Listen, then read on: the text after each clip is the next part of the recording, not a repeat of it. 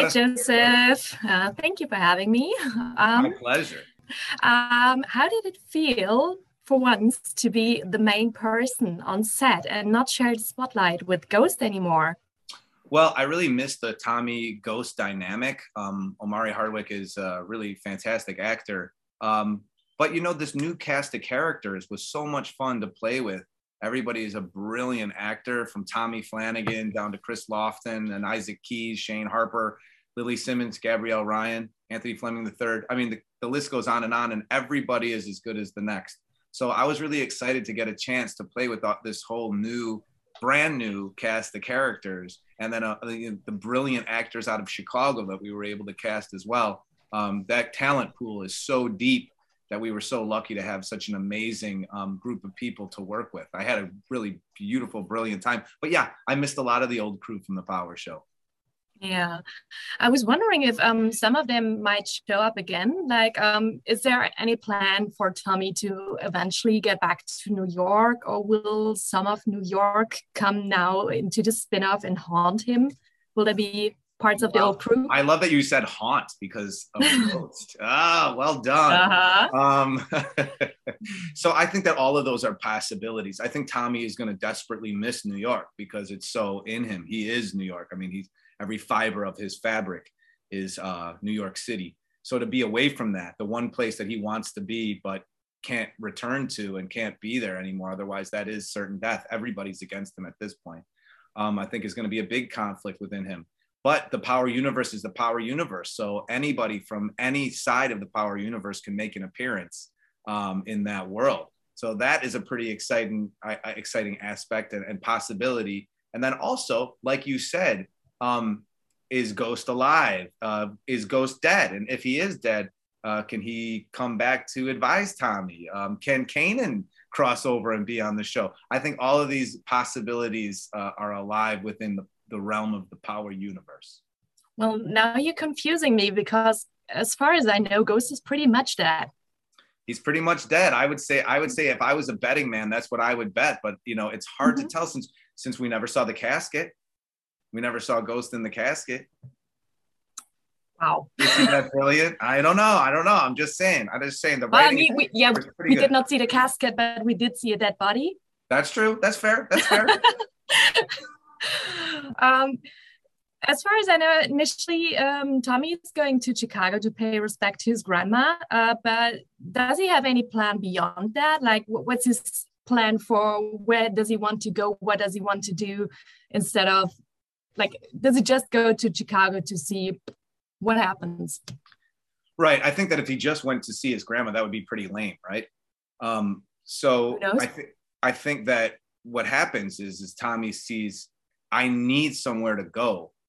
Um, I all I have, the only prospect that Tommy has when we leave him is that uh, Jason has made a contact through Rodolfo for the ports in Long Beach and Los Angeles. So Tommy's going there because that's his only possibility of a job. And does that even exist? I mean, how much, how real is that?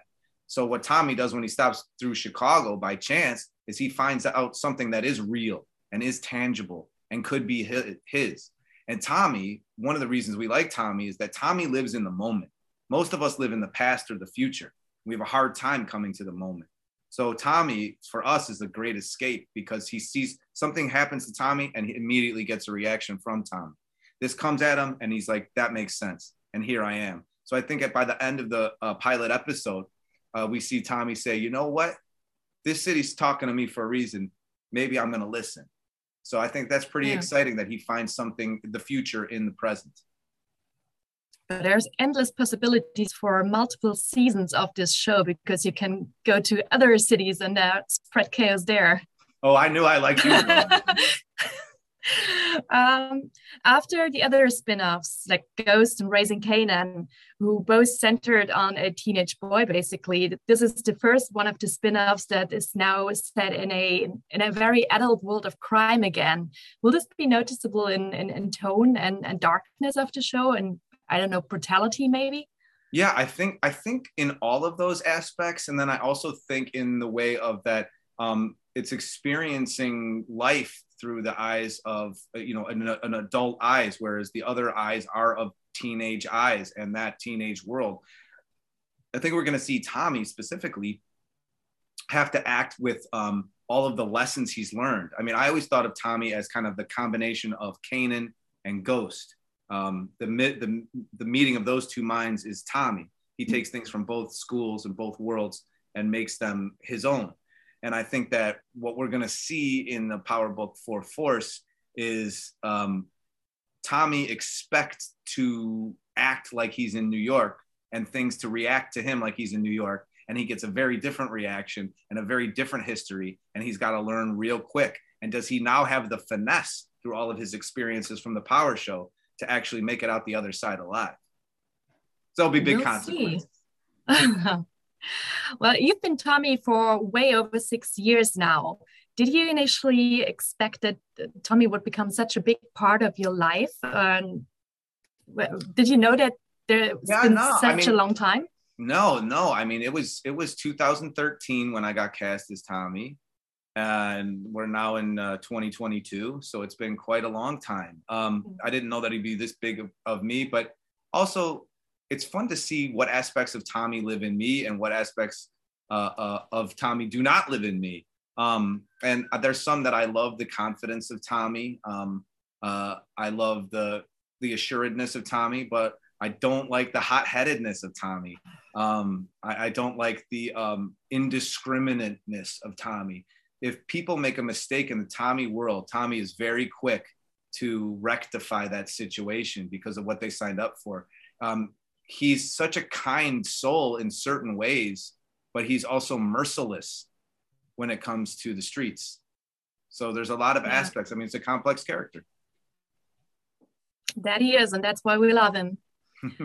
um, in the early seasons, I um, kind of remember that he has been sometimes referred to as a knockoff Eminem.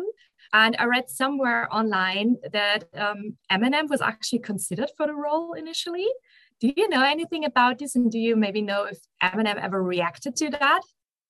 I actually don't. I can't even comment on it because I, I don't think Eminem would have done the show. Maybe Eminem would have done it when it was supposed when 50 was supposed to be a Ghost initially. Mm-hmm. Um, that then, would have been weird. Imagine that 50 as Ghost and Eminem as Tommy would have been a completely different show would have been a very different show. Yeah. Um, yeah, hmm. I, I, don't speculate. I've never met Eminem. I'm a, I'm a big fan of his work. I mean, he's one of the greatest MCs of all time. I definitely think that is true. So uh, I respectfully have no idea how to respond. okay but uh, yeah some people compare you to to him like in, in looks even but I, I think it was the better well, choice to cast yeah, he's, you he's be- he's definitely better looking than I am but he's also um he's I also uh, he, he's he's definitely a different different choice. Uh, I think the whole comparison thing. I mean, we're both white urban guys, and I guess that there's not a lot of that, so it's easy to make the. And we have blonde hair and uh, whatnot, but um, well, I think his is actually darker in real life. But uh, uh, regardless, I think that that's the comparison is mostly the whiteness. Hmm. Um, with the whole COVID situation, I imagine that ha this had an impact on, on filming still. Um, was there, uh, how did this impact uh, the whole, how many people were on set? Was 50 still always there on set to be uh, involved in the process or how was that for you? Uh, yeah, I'll answer that in two parts. First off, that all of the COVID protocols were really well done in place. Uh, Jason, please forgive me, I can't remember his last name at the moment, but he was he was our COVID um, protocol um, leader, and he was fantastic and really a professional. And I think you need somebody like that in place to make sure everybody's following the rules. I think that um, like many productions, we took it very seriously, but we also didn't um, we also didn't treat people like children. You have to give people some credit. The more when you try to control people with an with too much, it backfires on you every time. So I think people were open, honest, and we just took care of each other as a as a group.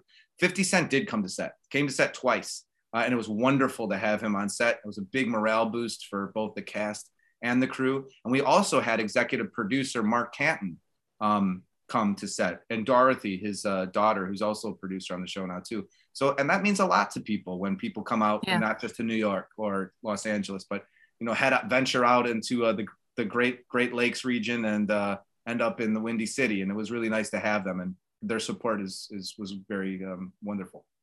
Yeah, I imagine. All right. Um, with that, I'm already done with my time no, and my questions. On, just, I know it sucks. Maybe next time for season right. two, I guess. yeah, yeah, yeah. Let's do a season one wrap up, and then we'll do season two all right, I'm here. I'm waiting. Sounds Thank good. you so much for your time. My pleasure. Have a wonderful day. And um, yeah.